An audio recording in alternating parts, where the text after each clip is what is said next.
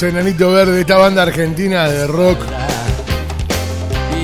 que se formó allá por el año 79, finales del 70 en Mendoza, y que a lo largo de toda su, su carrera han, han logrado bueno, colocarse en los puestos más importantes en la lista de popularidad. Yo te digo siempre que para mí es una banda, banda que más hits tiene en, en toda, en, en Argentina. Es una de las que más hits tiene. Uno de los grupos más importantes del rock argentino desde los años 80 y hasta y hasta la actualidad, en esta historia que arranca ya por su Mendoza con este tremendo cantante, bajista, vocalista, que junto con Felipe, con Daniel, comenzaron esas presentaciones en diferentes clubes y que allá por el 80 y algo se depositaron, viajaron a Buenos Aires. Y bueno, pero este como que todo pasa que, que, ahí en Buenos Aires logró esta difusión tremenda aquel disco en el año 86 contra reloj que me lo compré, el disco. El productor era Andrés Calamaro, eh, que tenía entre tantas canciones tu vieja carta, cada vez que digo adiós, la muralla verde. Y está en línea telefónica con nosotros en este jueves de rock argentino para nosotros. Verdadero placer y un gran honor, y me pongo de pie para presentarles al señor Marciano Cantero. Hola Marciano, qué gusto escucharte. Buen día, ¿cómo están? Muy contento de comunicarme con Santa Fe. Este, nuestro baterista actualmente es santafesino, J. Morelli, así que es de Venado Tuerto. Mirá, bueno, eh, la- para nosotros es un verdadero placer, eh, Marciano, poder contactarte. Y no hace mucho hablábamos de usted, ubicándose en el Salón de la Fama también. Eh, y estas cosas que, que le sucedieron a ustedes, eh, siendo bien mendocino y representando bien a Mendoza, ustedes como, como, como banda, ¿no? Eh, si la verdad que se hago un análisis de qué es lo que ha pasado en estos 40 años que, nos antecedieron, eh, estos 40 años de carrera, creo que fue, picamos piedra durante mucho tiempo, o sea, no fue Sí, que sí. se nos tocó transitar los caminos cuando eran de ripio, no estaban pavimentados. Entonces, claro, metáfora. es- de alguna manera, este, bueno, sufrimos las cosas lindas y también tuvimos los, los premios de, de ese semejante Claro. esfuerzo. Pero básicamente también digo, vos podés hacer todo el trabajo duro y todo, pero ah, para mí siempre tenés que tener la canción correcta, ¿viste? Eh, como dicen, esto estar en el lugar perfecto, en el lugar correcto, en el momento correcto, y yo le sumaría con la canción correcta y con la actitud correcta. Claro. Este, la actitud, una actitud positiva, agradable. Creo que con los enanos siempre fuimos así, eh, muy ensayadores y trabajadores, y, y estábamos siempre ajustaditos como un reloj suizo a la hora de sonar, de, este, ensayábamos mucho. Y, mm, pero más allá de todo eso, lo fundamental creo que siempre fueron las canciones y las historias que contábamos en las canciones. Sí, sí. Cu- ¿Cuánto de honestidad había en todas esas canciones? Era Claro. nuestra propia historia real. Ah, claro, bueno, eso Eh, es eh, importante. ent- y digo, al contar tu propia historia real y al ser honesto, eh, yo creo que ha- había mucha gente que estaba pasando por la misma situación tal vez y como que la hicieron propias las canciones. Es como que las canciones en un punto tienen cierto grado de universalidad cuando, cuando digamos, yo te digo, se, se aplica esta cosa de ser honesto y de ser sincero en lo que estás diciendo.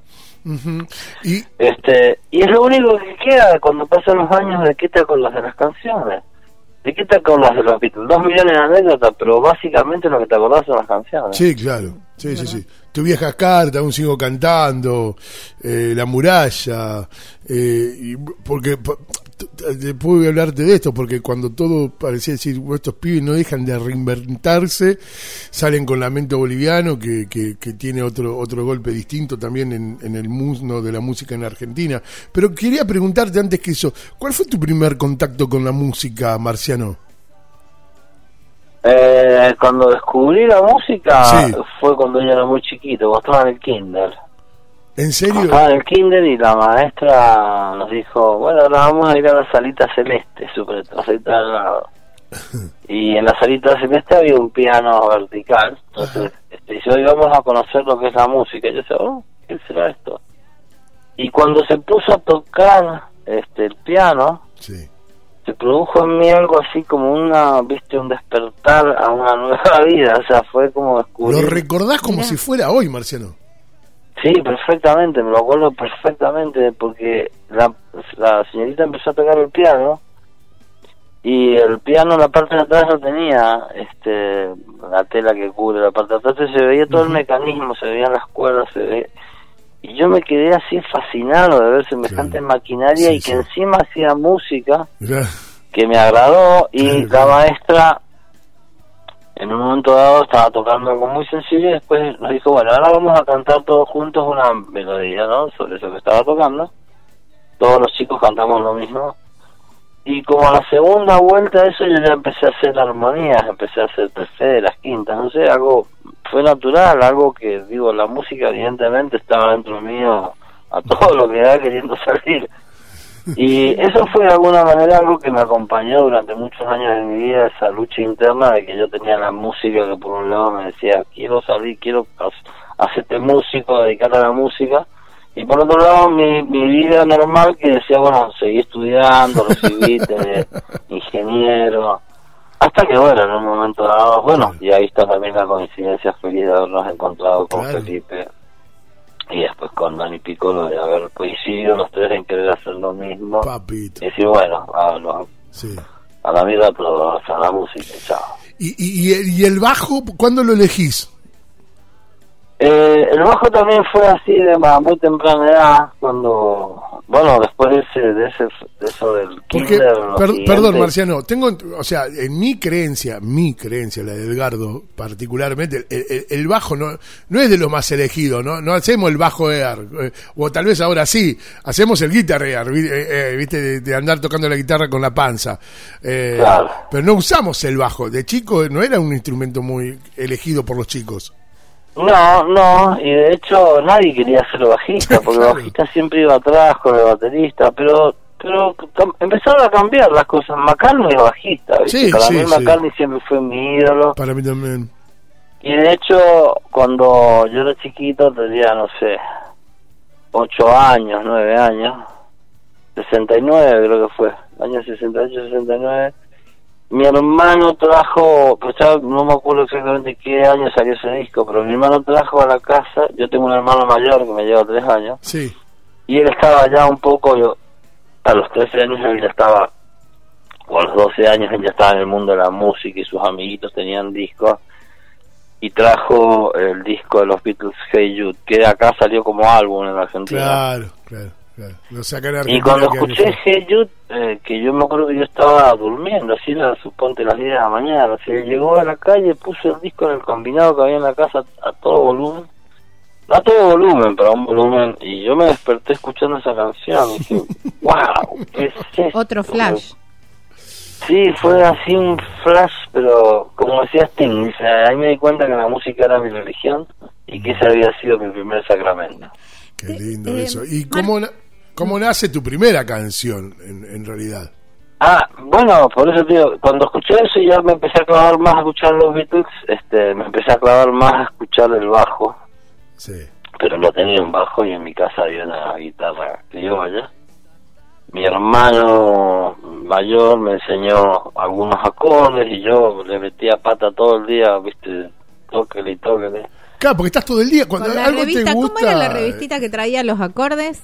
Esto, Toco y canto. Toco y Canto, con la revista Toco y Canto. Porque cuando. No, porque todavía no salía No estaba, claro. Bueno, esto es en el 70. Hey Jude salió en el 70. Eh, claro. Este, pero quiero decirte, ya después me empecé a clavar más en el mundo del bajo y ya después cuando ya empecé a tocar la guitarra pasó algo también fantástico y me di cuenta que yo podía componer mis propias canciones. Ah, Muy simples al principio, pero me di cuenta de algo. ¿de, de qué? Y era que si yo, suponte, quería decirle algo a una chica, suponte, a una amiguita, algo, y, y íbamos a un barcito a tomar un café, y yo le tenía que decir todo en la mesa ahí, era como que no me animaba. En cambio, si yo escribía una canción, Claro. le escribía todo lo que sentía y encima con el con el con la el agregado de la música Sí, que sí, hacía sí. que las palabras las ponía en otro contexto, Mm. absolutamente. Entonces me di cuenta que era un- un- una cosa muy efectiva para para de alguna manera convencer este eh, no y más básicamente me pareció que era una manera muy buena de, de sacar afuera todo lo que me sentó lo que yo sentía y se lo ya te digo honesto. Entonces este a partir de ella se empezó a dar de que yo componía canciones que yo empecé a componer canciones pero por otro lado quería tocar el bajo. Claro. entonces bueno ya te digo fue muy afortunado cuando nos conocimos con Felipe que fue un guitarrista excepcional. Sí, sin duda. entonces dije bueno eh, él toca la guitarra y yo to yo canto y toco el bajo. Y así fue Bueno, si- siempre a tiempo, como, como buen bajista, ¿no? Para, para, para las canciones. y, y, eh, y, y en tu mundo de, de, de compositor, eh, ¿cuál ha sido aquellas primeras letras? Y, y, y la pregunta que tengo por consiguiente es, si te siguen representando esas letras que escribiste hace algunos años atrás. Y una de las primeras canciones que escribí, no la primera, no fue la, pero de las primeras es Aún sigo cantando. Claro, que temazo. por La compuse en el 82 esa canción. No, no, qué locura. Este, Guerra de las alguna manera eh, escuchás Aún sigo cantando y parece que yo fui un anciano que está contando toda su historia, ¿viste? Sí, sí. En realidad es bien curioso. eh, la primera canción que escribí se llamaba Es mi espíritu que va. Ajá. Eh, y bueno, después sí escribimos, escribí muchas canciones que no eran tan buenas, digo, pero obviamente que escribir canciones también es como una especie de ejercicio, ¿viste? A veces algunas canciones este tienen algo particular, ¿viste? Y otras no tienen. Sí. Este, pero bueno, eso es como una búsqueda, es como una investigación y también al mismo tiempo es algo que por más que vos te sientes y te pongas horas y horas a tratar de componer una canción, si no va a venir la canción no va a venir de ninguna manera. Mm, En cambio, si estás en cualquier situación y te viene la canción a la cabeza, no, alguna idea a la cabeza, va a venir en cualquier momento. Entonces, digo, em, cuando eran hace años atrás, digamos que no existían celulares ni manera de grabar, ujú. suponete a veces se me ocurrían ideas caminando por la calle, suponete, suponte, entonces me llamaban por teléfono a mi casa que tenía la contestadora de Ah, teléfono. para dejarlo Ah, grabado. Entonces cuando contestaba la contestadora cantaba la melodía lo que fuera que se me había ocurrido para no olvidármelo. Ah, qué maravilloso. Qué ingenioso, qué ingenioso. Y de hecho el otro día McCartney le preguntan, en una entrevista que dio a McCartney, le preguntan que cómo hacía con Lennon para acordarse de las canciones cuando componían Shiraz y todas estas canciones. Sí, sí, sí. Porque no tenían grabadores ni de No. cassette, ni no existía nada de eso. Nada. Y decía, no, nos las aprendí, la tocábamos 40 veces hasta que nos las aprendíamos. Claro. Y si al otro día no nos acordábamos es porque la canción no era buena suficiente. Si nosotros, Claro. si nosotros mismos no lográbamos acordarnos que íbamos, cómo íbamos a pretender que la gente se la recordara. Mira. Igual eso también lo escucho de muchos que, que particularmente cuando escriben una canción, eh, se toman por lo menos un par de meses, algunos hasta tres meses, para saber que no haya estado muy influenciado por el contexto de lo que estaba escuchando en ese momento también. Exactamente, es correcto, ¿sí? ¿Viste? A veces esa canción, pero para ver, porque, que no me suene a nada de lo que yo ya vengo escuchando, porque claro, eh, eh, como que nada, como que Como todo que está venís, inventado, claro. ¿no? Y mu- Y, y no, es mentira que todo esté inventado, menos en el mundo de la música, y creo que eso lo hace tan apasionante, ¿no? Exacto, que las posibilidades son infinitas, Infinitas. las combinaciones son infinitas. Pero sí, eh, yo te digo, yo lo, yo lo llamo, las dejo madurar a las canciones. Ah, ahí está. Claro. Yo las dejo, a- si hago una canción la dejo sí. ahí unos días y de hecho me fijo si yo me la recuerdo. Ah. Si me viene a la cabeza, me vuelvo a acordar de la canción. Si me vuelvo a acordar de la canción un par de veces, digo, ah, ah, acá tenemos algo. Bueno, como buen mendocino lo dejas ahí en la barrica. sí, por supuesto. Totalmente. Hay que uno siempre aprende a tomarse las cosas con calma y con paciencia. ¿viste? Claro. Yo siempre bien. discuto y, y- y- y te- he terminado ganando que es una de las bandas que más hits ha, ha logrado y cosechado en, en- en el cancionero popular argentino. Este, eh, ¿a, a- a qué se debe eso, Marciano? ¿Qué- ¿A dónde estuvo el- la varita o, o en la elección de la llave, viste, el Feliz Domingo de Silvio Soldán, elegía Sí. siempre la llave ganadora, viste, la canción Con los ganadora. dientes para arriba, ¿te acordás? Ponela con los dientes para arriba. eh, yo creo que, no sé, afortunadamente creo que se dio que supimos este, capturar en canciones momentos que estábamos pasando y ya te digo, siempre fuimos muy trabajadores, muy ensayadores, bu- buscamos el acorde. Me me acuerdo, por ejemplo, una anécdota, así que me acuerdo que eh, en la canción Te viene un tren. Sí, Que son cosas que, no, eh, que la canción ya estaba hecha y la estábamos grabando con el que de, hecho ese disco lo, lo produjo Andrés Calamaro. claro. Y la canción tiene una parte instrumental, casi promediando la canción tiene una parte instrumental y después vuelve a entrar a la estrofa. En directo entraba a la estrofa. Y me acuerdo que Andrés dijo, no, no, no, no. Dice, antes de entrar a la estrofa, toquen un si mayor. Que le hagan entrar a la estrofa. Bueno, cuando tocamos el si mayor en el ensayo, fue como si, saliera el sol, ¿viste? O sea, fue como... O sea, quiero decirte, a Un veces son esas cosas, esas cosas mágicas de la música. Este, y mm, ya te digo, yo yo sé, es como dicen, digo, yo viví muchos años en México y en México está todo menos en misa, ¿viste? Yo siempre fui como eh, como un observador y un cronista de la realidad y de lo que pasaba y siempre me gustó escribir de hecho me gusta escribir aunque nadie me lea me gusta escribir como una forma de de terapia si querés llamarlo de alguna Sí, sí. manera pero de sacar afuera cosas este y por cierto por cierto hablando de- del tema de la composición este hace en el 2019 me llamaron eh, dos personajes que no con los que no tengo mucha relación en cuanto al estilo musical como J Balvin y Bad Bunny que son. Sí. otro género Lo, reggaetón lo- lo contamos eso, sí, son tremendo. género urbano y me llamaron y primero que nada saludaron y me dijeron maestro primero que nada muchas bueno. gracias por hacernos felices cuando éramos adolescentes Uy, qué y seguimos Ah. haciendo felices Qué. Dice, y necesitamos su ayuda para que nos ayude a terminar la canción que no la podemos terminar. En serio, me, no, escúchame.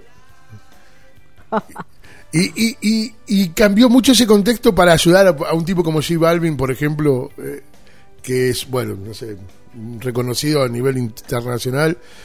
Eh, en su contexto, en el contexto del- de la composición, ¿cambió mucho con respecto a, a aquellas canciones de la década del 80 y Lo 90? que pasa es que es otro género, pero de alguna manera una canción de amor es una canción de amor. Punto. O sea, es como las canciones son como las mujeres, la Claro. puedes vendir, la puedes vestir de fiesta, la Claro. puedes vestir de jean y la belleza de la mujer sigue estando ahí. Y en este caso, esta canción era una canción de un amor que terminaba, sí. que se está terminando, en realidad la canción de un amor que se terminó más bien. Y dije, si para amores que se terminan, si hay alguien que un especialista soy yo, o sea, para hablar de eso. Entonces, obviamente tenía también, seguramente muchas cosas que yo tenía ganas de decir, Claro. que tenía ganas de sacarme adentro. Claro. Y, mm, y quedó muy buena la canción, Un Peso se llama. Sí, sí, sí, la Eh, escuchamos, la hemos, la hemos puesto. Sí, fue Este, y bueno, para mí fue también una prueba, o sea, de alguna manera a ver si estoy a la altura de, de poder componer con estos chamacos, viste, pibes Sí. mucho más jóvenes y, y realmente creo que hice un buen trabajo, me gusta mucho cómo quedó, aparte yo creo como un profeta que aparece entre las montañas, entre la niebla o sea, esta, me gusta mucho cómo quedó. me gusta. Y sí. ya te digo, componer para mí sigue siendo este, como una especie de válvula de escape, ¿viste? Como, ya te digo, es- muy, eh, terapéutico.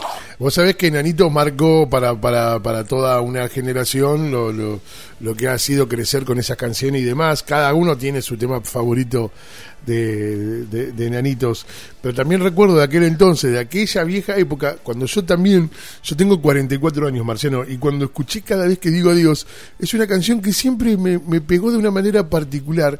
Y después terminé trabajando viajando eh, o, o- o saliendo. Y, y, y, y la sigo poniendo permanentemente en mi lista de Spotify. Claro, claro. Y, y, y en, y en vos, ¿cómo nació esa canción? ¿Fue también después de, de salir de giras? Eh, en realidad- pero en realidad, ¿sabes quién está dedicada a esa canción? A mi mamá. Mirá, Mirá.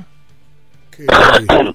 Qué Porque en realidad es tu mamá la que Sí. te dice que te vaya bien, Sí. que te espera con tristeza y alegría y que siempre va a estar sonriente para vos, o sea, básicamente es tu mamá. Ah, Y se le escribió a mi mamá, aunque aunque parezca que se la estoy escribiendo a una novia, en realidad fue para ella. Y afortunadamente, en algún momento de la vida, este, estando en un concierto acá en Mendoza, se lo- que estaba ella presente, se lo pude dedicar y decirle, mamá, esta canción la escribí para vos. ¡Qué lindo! Se Sí, pone la piel de gallina, te aseguro. Qué lindo momento, ¿no? ¿Y, y por qué? Eh, ¿Cuándo deciden el, el- el cambio? Decir, che, hay que ir a Buenos Aires. Y cuando ya en Mendoza habíamos hecho todo lo que podíamos hacer y no y, veíamos que no íbamos a salir de, este mismo de este círculo de alguna manera vicioso, o sea, teníamos si queríamos ampliar nuestro espectro teníamos teníamos que irnos. Nos fuimos en varias oportunidades a Buenos Aires, fuimos en el 83 primero, que gracias a esa visita en el 83 que estuvimos tocando en algunos lugares y haciendo contactos fue lo que nos permitió en el 84 tocar en el Festival de la Falda. Te- revelación fueron ahí. Claro, y en la Falda fuimos la banda Revelación y ya poquito tiempo grabamos nuestro primer disco donde vino un sigo cantando y a los- al año y cachito grabamos este, Contrarreloj que ya fue un éxito tremendo. Tremendo, tremendo. Y empezó, el éxito empezó a, a crecer por el mapa hasta que llegamos, de hecho, fuimos a Chile, a Perú, a Bolivia, Colombia, a Venezuela, a Centroamérica, hasta que llegamos a México en el 88. Y de ahí en México, de alguna manera, es como que la, la historia empezó otra vez, pero de cero, pero nosotros ya teníamos un éxito, teníamos una canción que era muy exitosa, un álbum que era muy exitoso, así que eso con el tiempo finalmente ya terminé viviendo en México, viví 15 años, de, de hecho soy mitad mexicano, o sea, Sí, bueno, sí, sí. bueno, ahora no he ido por la pandemia, pero digo, o sea, soy mitad y mitad. Claro, claro. Y en, en, en, en- acá en Argentina fueron para Buenos Aires, logran, logran la, la producción de Andrés Calamaro, que bueno, parte de lo que me contaste, ¿no? Lo que era él como productor, decir, che, cambien esto o pongan esto. Eh, Andrés también era otro fuera de serie en ese momento, ¿no? Y sí, sin duda, sí, lo sigue siendo. Sí, sigue siendo, Este, claro. yo creo que sí. también a veces nosotros como banda nos gusta tener de alguna manera un más cuando estás haciendo un disco un director que sea que tiene la última palabra porque obviamente en las bandas cada uno tiene su parecer y por ahí a usted puede gustar un sol mayor y a otro le puede gustar finalmente tiene que haber en una parte tiene que haber alguien que tome la decisión final y no no acá lo que va es este acorde o, sea, o canta esto o canta aquello toca la batería así o así este, yo me acuerdo de Calamaro con mucho cariño, este, porque él siempre insistía, tenemos que sonar como una banda de garaje, tenemos que sonar no como Duran Duran, tenemos que sonar como la, la banda que son una banda de garaje, una banda de barrio. Claro. Y, y bueno, yo creo que se logró el objetivo. Este, hicimos cuatro discos con Andrés Calamaro Sí, sí, la producción. De hecho, yo Andrés ya lo había conocido tiempo antes, nos habíamos conocido en las oficinas de Sadaic, así y él vino y se presentó, así éramos muy chiquitos, y me dijo, hola, ¿cómo te va? Yo soy Andrés Calamaro. y ya teníamos muy buena onda, te digo, antes de que Sony nos, propu- nos los propusiera como productor. Este, y después a través de los años trabajamos también con otros productores, trabajamos con eh, Alfredito Totti y Pablo Bullot, que hicieron muchos discos de muchos grupos, Sí. este, que eran los de... Con Alfredo Tot Tot hablamos hace un tiempo también y también recordábamos su, su paso como productor. Un crack. Eh, sí, y este, trabajamos con Nigel Walker, un ingeniero inglés. Trabajamos, hicimos muchos discos con Gustavo Borner también en, en Los Ángeles. El Lamento Boliviano lo grabamos con él. Ah. Y con Mosky Garrido también. ¿Cómo deciden en ese momento Lamento Boliviano, Marciano, que fue un golazo? Eh, Vos sabés que Lamento Boliviano, eh, bueno, acá en Mendoza, digamos, las dos bandas más recordadas eh, somos, eh, bueno, el alcohol etílico. Claro, que claro. Ya, y nosotros. Y si- de alguna manera, de hecho, eh, Sergito Embrioni, que fue miembro de los Enanitos, también fue miembro del alcohol etílico. Ah, mirá. Y Horacio Gómez, que fue nuestro pianista durante muchos años, también fue pianista de algunos años de alcohol etílico. Y siempre nos gustó mucho esa canción, este, Sí. Lamento Boliviano, y la tocábamos en las pruebas del sonido, las toca la- siempre nos gustaba tocarla. Mirá. Y cuando grabamos Big Bang, Sí, este, en un momento estábamos grabando en, en 93. Panda, en Buenos Aires, este, y nos dice, viene de la disquera y nos dice, eh, est- estuvimos viendo los tiempos, de- les queda tiempo suficiente todavía para meter una canción más si quieren, eh, de- del espacio que había físico en los discos, en el CD, toma. en aquel momento era CD. Claro. Eh, y mm, dijimos, ¿qué hacemos? ¿Qué grabamos? Grabamos el lamento. Y grabamos el lamento y el, el ingeniero Mosquito, me acuerdo que, que era con quien estábamos grabando en Panda. Cuando terminamos de grabar y íbamos a escuchar, nos dijo, qué buena está esta canción, nos dijo, que no la había escuchado nunca. Claro, muchas personas no la habían escuchado. Y, y, y digo, también sucedieron una serie de cosas porque cuando pensamos en el llamado eh, andino de las flautas y el sicu, este, llamamos a al señor Valera que había sido al señor Valera y su hijo que habían sido miembros de un grupo de música andina llamaba Los Chasquis, que vivieron muchos años en Europa, hicieron música andina en muchas películas, era un- realmente un lujo, y ellos le pusieron ese llamado andino este tan fantástico. Eh, y bueno, se transformó de a poquito a poquito, se- creo que es la canción número uno del rock en español en Spotify. Sí, que, señor. este nuestro Hotel California, como si ustedes tienen el Hotel Claro, California pero- en español. Pero es que encima ustedes, eso es lo que yo te digo, la locura de, de los que conocíamos esta historia era, che, qué, qué loco porque usted tiene un bagaje de canciones sumamente famosas y con Lamento Boliviano como que vuelven a reafirmar en una canción que venía de otro lado, que es una, una muy linda canción, pero que en, el, en la creencia popular argentina, Lamento Boliviano es, el- es del Enanito Verde. Sí, sí, es que en realidad también es como los Beatles, Claro. Beat and Shout, puedo decir es una canción de los Beatles, pero en realidad no es de los Beatles, Claro, o claro. sea, es un cover. Yo digo, nosotros nunca tuvimos, digo, es más, históricamente si lo pensamos, nosotros siempre nos gustó, cada tanto a veces grabar una canción de otro artista, ser intérprete.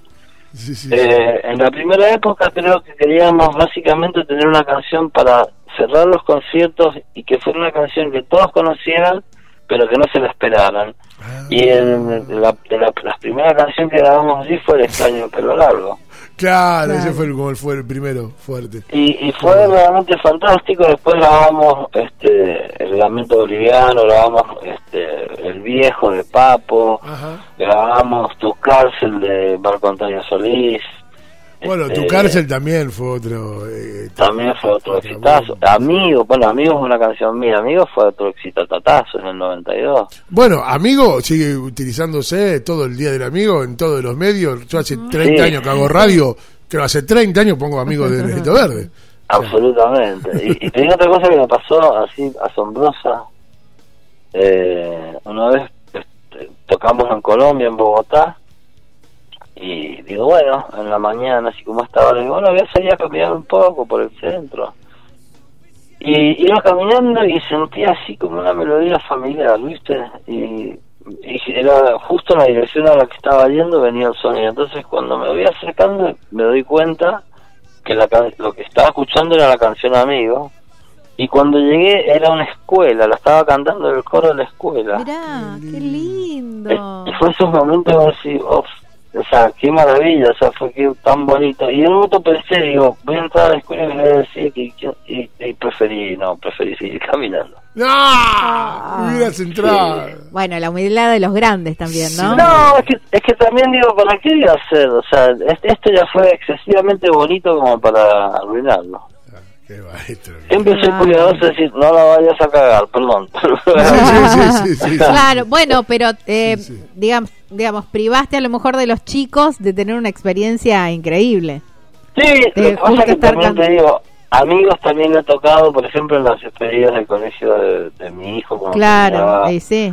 La toqué con los con los coros distintos y la- del- a través de los años. Me imagino, Ya ¿verdad? era- Sí. digo, eh, pero eh, me, me pasa eso de a veces de que vos decís, son cosas tan son como caricias mimitos en el alma, ¿viste? Claro. Claro, claro. Es que qué loco, ¿no? Porque fuera fuera de joda, hay canciones que vos pones, no importa el lugar y ya sabés que Ya, sí. aparece Ya el ficus de lamento y ya está. Aparece, te viene un tren. El, en dos segundos, enanitos verdes sienten, ¿eh? Eh, es muy fuerte eso. Yo no sé, ¿eso a, a qué se debe? Si es la magia de la propia canción, la, las veces que la habremos escuchado, ¿no? A lo largo de la historia, pero es muy loco que en un segundo o dos segundos ya sepamos que estamos hablando de los enanitos verdes siempre. Por eso digo, Yo creo, lo- yo creo que lo que pasa es que eh, la banda suena de una manera y por más que hagamos música electrónica siempre vamos los enanitos verdes en un punto. O sea, es como dice la frase, uno no puede ocultar la cruz de su capilla. ah, Este, entonces, de alguna manera, siempre creo que aparece nuestra personalidad en las canciones, de alguna u otra manera que eh, linkean a todas las canciones entre sí con un sonido.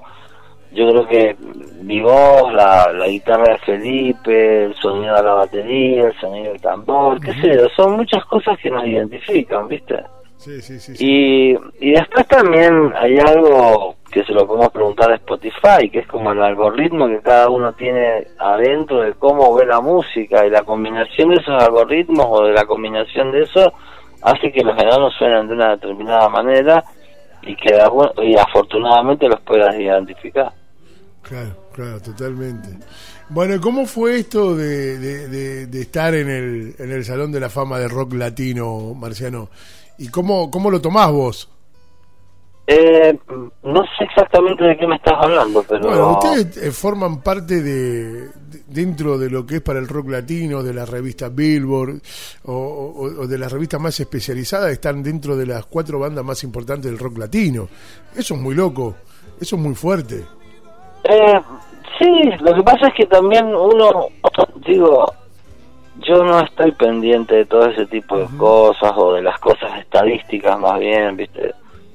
Digo, nosotros siempre fuimos gente trabajadora y obviamente no haces esto por, para que te den un premio, para que te den No, un claro. Grammy. Lo haces esto, los mil premios es decir, vamos a salir de gira y que la, el premio es que la gente te vaya a ver al show, ese es el verdadero premio Claro. este que lo diga, que vaya que, que tu público vaya este obviamente que a través de los años te digo 40, 40 años se dicen fácil pero han sido 40 años de estar echándole ganas. Y obviamente 40 años de salir de gira en las buenas, en las malas, con frío, con calor y salir de gira y a ir a, a visitar cientos de ciudades o de lugares este, de América la recorrimos completa. Y fue, ya te digo, una tarea hecha, la verdad, hecha con amor. Entonces, de alguna manera, eh, obviamente, eso te, te pone en un lugar de, o sea, de popularidad, si querés, entre comillas. Este, pero es básicamente todo lo que hemos trabajado. ¿Qué es lo que qué es lo que estás disfrutando ahora ahí de tu espacio, de tu lugar? Este, est- est- est- ¿Estás en Mendoza, Marciano, ahora? Estoy en Mendoza y mirá, estoy disfrutando el vino de acá, que es maravilloso. ¿eh? Yo siempre tomo vino, tomé vino estando de gira. A mí me gusta, yo soy mendocino de pura cepa y la verdad, este, de alguna manera siempre no nunca pude dejar de acostumbré chiquito, mi papá, no sé, a los 14 años me dijo, puedes tomar vino, me daba un poquito de vino con soda, y de alguna manera se transformó siempre en mi bebida favorita, y con mucho agrado y en nuestros viajes ahora que recorremos Estados Unidos o México o, lo que sea este he descubierto que en la mayoría de los restaurantes ya hay vinos mendocinos o vinos argentinos. Este Malbec, el Malbec se ha puesto de moda entre comillas de moda. Sí, sí, en, sí. en casi todos los restaurantes tienen algún Malbec. Este así que bueno me Estoy disfrutando Mendoza, en realidad también lo más loco de por qué volví a Mendoza eh, y que también tiene que ver la relación de la honestidad de las letras que hablábamos recién. Tus viejas cartas, la canción Tus viejas cartas que está en Contrarreloj, que de hecho, por cierto, cumplió 35 años de que salió ese disco hace un par de semanas atrás. Este, tu vieja carta se la escribí a la que era mi novia en la- cuando éramos chiquitos, cuando recién los enanos empezaron, y que ya después cuando los enanitos empezamos a viajar y a ya casi no estar en Mendoza, obviamente la relación se fue enfriando y finalmente nos distanciamos y bueno, pero nunca habíamos te- nunca tuvimos así un, un, un pleito, un problema, simplemente se enfrió. Este aquí que pasaron 32 años desde aquel momento y nos volvimos a encontrar en el 2016 con esta niña. No. Este, nos volvimos a encontrar y fue tan buena la nota que dio aquel trompeta, como decía Rubén Blades, Sí. este, que, que en el 2018 nos casamos. ¡Wow! ¡Qué bueno! Así No que ahora vivo en o sea, estoy en Mendoza por eso, básicamente, porque nos casamos con ella, o sea que es, como digo siempre, eh, cuando éramos chiquitos, este, cuando sos chiquitos... Como el piano de la maestra. Ah, claro, bueno, fue un poquito después lo del piano, pero yo quiero decir, pero, pero, si hay algo cierto, y es que el, somos como cemento fresco en ese momento, y las marcas que haces en el cemento fresco quedan para toda la vida.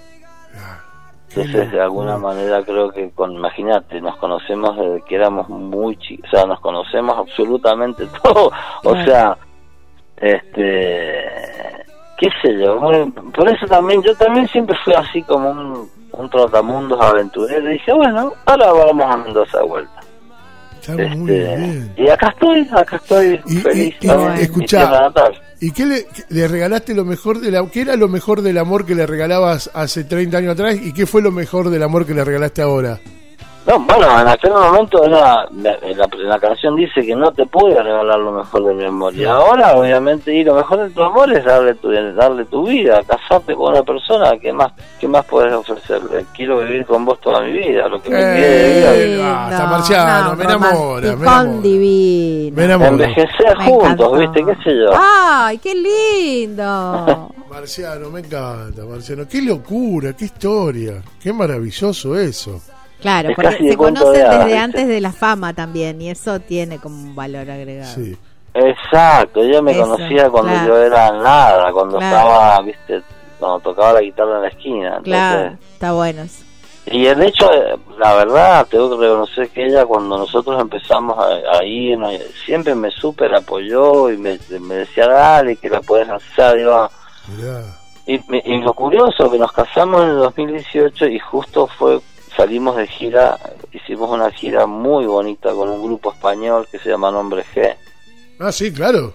Y con los, con los hombres G habíamos hecho muchas giras juntos, pero siempre cada quien hacía su numerito y bueno. Entonces un día David Sommer, el, el bajista de los hombres G, me dice, Marciano, ¿por qué no hacemos un espectáculo en el que mezclemos el repertorio de las dos bandas? Uh, qué bueno. Nos mezclemos las dos bandas, pueda tocar el bajo vos, pueda tocar el bajo yo, podamos hacer canciones a dúo, o vos cantar canciones, yo cantar canciones de los enanitos y ustedes cantar canciones de los hombres. Bueno, y así hicimos, y fue una gira espectacular, la verdad, recorrimos toda América. O sea que no hace... Tocamos en lugares que yo jamás me hubiera imaginado. Tocamos en el Hollywood Bowl, por ejemplo. Uh, Wow. qué loco. Y, el Hollywood- y lo pusimos hasta la madre, esa, y de hecho, como terminó el show, un señor que trabajaba en el teatro, cuando ya nos estábamos yendo a camarín, viene y me sa- ahí en el vino y me salió y me dice, hacía mucho tiempo que no escuchamos a la gente cantar tan fuerte. Hacía mucho tiempo no escuchábamos cantar a la gente tan alto. O sea, este, realmente si tocamos en el Radio City de Nueva York, otro lugar, viste, un teatro increíble en el que tocó Frank Sinatra, no sé qué vos quieras. Este, hicimos, ya te digo, la gira por todo, todo, todo México, toda América. De hecho está en, en- de hecho grabamos un show, lo grabamos en vivo, hicimos un disco que se llama Huevos Revueltos, que está en, en YouTube, lo puedes ver. Está, ese show está completo. Qué locura. Y bueno, esa gira, este, Vivi, mi señora, mi esposa, vino conmigo a toda la gira. Qué lindo poder regalarle, ¿no? Eso. Así que- es. y que ella también haya sido tu, tu musa inspiradora en eso. Bueno, ¿cuáles son los próximos proyectos que tienen, que tenés ahora, Marciano? Y en realidad el proyecto que tenemos es la gira a los 40 años que íbamos a hacer en el 2020. Obviamente se pasó el 2021, en el 2021 decidimos pasarla para el 2022. Este, así que va a ser lo próximo que vamos a hacer en el 2022, salir de gira, la gira a los 40 años de la banda, que va a ser un poco una recorrida por nuestra historia musical. Este, así que esperando que todo se arregle, que todo se calme, que haya una logística para poder viajar y, y esté todo. Por eso preferimos esperar hasta que hasta que todo se. Hay muchas bandas que ya están saliendo de gira ahora, Sí, pero sí, sí, están saliendo todos. día leía un- una, un- un- una entrevista a Axel Rose que los Guns N' Roses acaban de salir de gira eh, por Estados Unidos y dijo es la- esta ha sido la gira más estresante que hice en mi vida. Claro. Claro. Es decir, no, no necesitamos eso ahora, la No. verdad, salir de gira porque sí, o sea, si no están dadas todas las condiciones de, de, de- de que hay vuelos, de que hay hoteles, de que hay, viste, Sí, sí, es una locura. Es bueno. una locura. Es verdad. Es una locura. Bueno, vamos a esperar por eso. Ojalá que pronto lo podamos tener cerca o que lo podamos tener directamente en nuestra ciudad y, y disfrutarlos, porque la verdad que tengo muchas ganas de verlos en vivo una vez más, de tantas que Eh. también los he cruzado. Ah, Te digo, una de las cosas que me encantaría hacer es, es hacer una gira por la Argentina. A los 40 años también festejarlos en la Argentina y recorrer unas cuantas ciudades de la Argentina. Y bueno, escuchá, hace los 40 años la ruta 40 y recorrer la Claro. Argentina de punta a punta. los 40. Claro, La 40 claro, los claro. 40. La 40 en los 40. Exactamente. A nosotros Pero bueno, este, ya te digo, mientras tanto, este, disfruto de esta provincia preciosa. Es hermoso. Este- ¿En qué parte particularmente estás? Eh, ¿Capital? Estoy en Capital, pero no, estoy más bien alejadito, o sea, un poquito alejadito estoy en, en lo que llaman el Pedemonte, donde empieza la montaña. Ah. Ay, Dios mío. Dios mío. Está, está bien bonito. Está Bien bonito. Bien Es verdad. bonito. Bien Hermosa bonito. provincia. Marciano, estamos muy felices de que nos hayas podido atender y, y hablar y conocer un poco más de la historia de, de adentro de los enanitos verdes. Así que estamos muy felices, muy felices, Marciano. Qué gusto, qué gusto, me, me alegra mucho. Y bueno, aquí estamos para lo que guste mandar, me avisan. Vamos a. Mira, nosotros hacemos un con Gabriela un programa que se llama Viajero Frecuente Radio, que sale en casi 300 radios de toda la Argentina, inclusive en Mendoza, no sé en cuántas radios sale. Sí, un. Este, y vamos a llamarte para. Pero ahí vamos a hablar de Verdes giras, y de viajes. De giras, de viajes. ¿Te parece? Te lo- Sí, sí. comprometido Yo soy básicamente un viajero, o sea, empedernido. Ahí está. Ahí está. A mí me encanta viajar, así que sí, es Qué bueno. perfecto. Y disfrut, está. disfrutá la gira, disfrutá eso de salir, porque a veces viste que la gira estás permanente, si no tenemos una muy buena relación con la persona con la que estás girando, es, Eh, lo que pasa es que imagínate que en 40 años, o sea, obviamente cuando tenía, ahora ya no tanto, pero antes cuando tenía un momento libre en la ciudad salía a recorrerla y a conocer. Y creo que afortunadamente he conocido muchas de las ciudades este un poco más de lo que simplemente te permite ver desde el aeropuerto Es hasta un y desde viajero. hotel hasta el eh, lugar. O sea, eso te califica como viajero. es un viajero, es un viajero frecuente. Sí, tal Es cual. viajero frecuente, pero digo, me, me gusta me gusta recorrer las ciudades, ¿viste? De hecho, por ejemplo, Estar me en acuerdo en Nueva vez, York. Una vez fui en Seattle, en Washington, fuimos a ver a los Blue Angels, que es una eh, unos aviones azules y amarillos que hacen piruetas en el aire, acrobacia aérea. O sea, y digo, vamos a ver a los aviones, vamos, o sea, digo, digo me, me encanta así, ¿viste? Y de- digo, disfrutar de lo, lo que cada lugar tiene Qué para bueno. ofrecer. Qué hermoso, qué, Qué bueno. hermoso. Bueno, eh, comprometidos al Comprometida para una Cantero. próxima nota para viajero. Marciano, sí. Eh, una, una feliz vida, muy felices y la verdad que me quedo totalmente satisfecho, corazoncito, de haber charlado contigo, Marciano. Sí. Me siento identificado con tus letras, con tus canciones, acompañaron toda nuestra vida, así que estamos muy felices que nos hayas podido atender. Qué bueno, muchas gracias amigos, la verdad un placer para mí. Y ya te digo, Santa Fe, nuestro baterista santafesino y es un genio, J. Moreno, Eh, de Santa somos Fe, de pura- claro. Son de pura cepa. Se come las bicis, seguro. Abrazo grande, Marciano. Abrazo muy grande, que se la pasen muy bien, que tengan bonito día. Gracias. Abrazo enorme. Qué crack, señoras y señores, ¿eh? Marciano Cantero de los Enanitos Verdes. 50 minutos de nota. Sí. Y 50 minutos de nota eh, musicalizando con solo éxitos, que, que era lo que quería hacer. Que voy a decir, che, es la banda para mí de una de las que más éxito, para mí la que más éxitos tiene. Y si lo decís vos, que soy el que Marciano debe de- pasar pero- por Sadaiki. Claro, por eso está en Mendoza tomando tomando vino. tomando vino. Yo pensaba eso también, digo, claro, no se de- puede permitir esa- es- esas cosas, ¿no? O sea, 40 años, ¿todavía sigue cobrando regalías? sí, Claro, no le pregunté eso que siempre me duda. sí. Qué buena, qué buena pregunta, ¿eh? Ah, y me ha quedado un montón de canciones. Pero mira que ayer estábamos hablando de eso, de las regalías.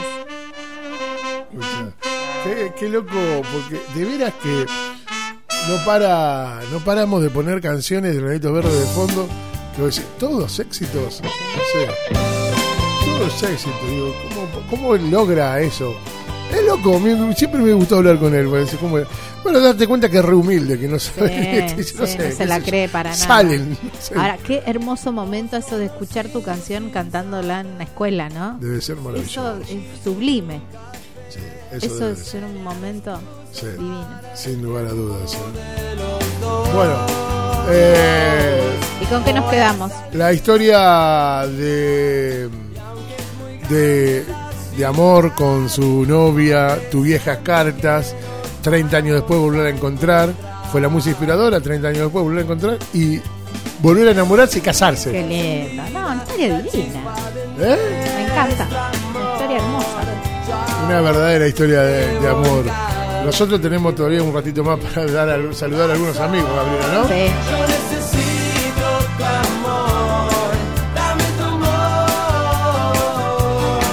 Son los enanitos verdes. Hablábamos con Marciano Cantero. Un éxito tras otro. Y lo que nunca supe que era que cada vez que digo adiós es una canción que le dedicó a su mamá. Así que por ahí resuelve un poco la, la música de los enanitos verdes en una sola canción. Si querés escuchamos eso. Como vos quieras. Dale. Porque mantuviste encendida la chispa de nuestro amor. Yo ahora te llevo en cada latido. de Son los enanitos verdes y Marciano Cantero pasó por temas de café.